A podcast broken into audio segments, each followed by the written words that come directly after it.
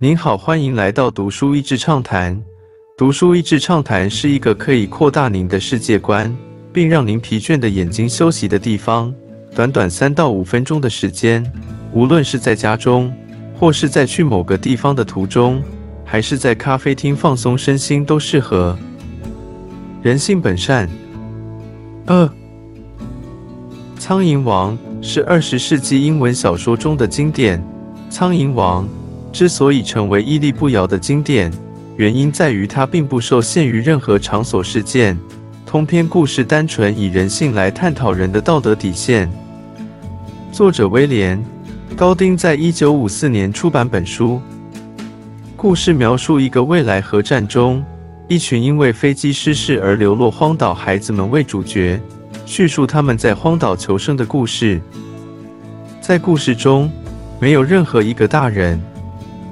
有的，只有一群懵懵懂懂的孩童、少年们。他们当中年纪最大的有十二岁，年纪最小的则只有六岁。这群六到十二岁的英国小男孩们，飞机跌落在一个无人岛上。一开始，们孩子自行建立了一套社会秩序，一方面等待救援，一方面在这个没有大人的小社会中尽情玩乐。随着几个事件的发生。不同于电影《蓝色珊瑚礁》的浪漫情节，岛上的孩子们的小乐园逐渐崩坏了。从虚构中窥见真实，让人读完之后感到毛骨悚然的是，这个虚构的故事竟是如此合理。这群小孩在小岛上发生的事情，根本就是现实中每天反复上演的残酷剧情，只是我们早就对于这样弱肉强食的状况习以为常。威廉。高丁以本书隐喻冷战，隐喻资本家，隐喻宗教，隐喻国与国的关系，也同隐喻了成人与成人的角力。威廉，高丁让我们看到，原来战争就是这样发生的。原来邪恶、灾难一直都被埋藏在人性深处，只不过当这样的事情发生在小孩身上，会让观众感到更强烈的不寒而栗。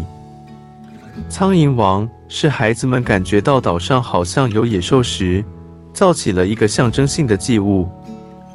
到底这个野兽是伏在森林中，还是在人心里？我很喜欢作者结尾的方式，不刻意的批判，但借由最后意外出现的一个人物眼睛所看到的事物，让读者反思。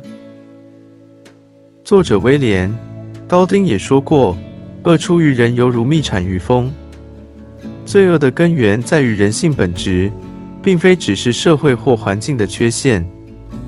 这残酷的答案就是本作《苍蝇王》的主题。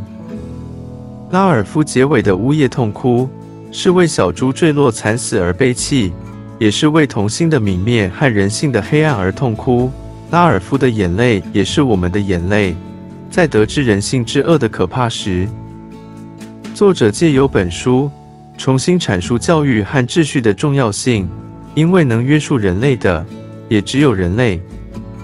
今天的内容就到此为止了，十分感谢大家收听《读书益智畅谈》节目。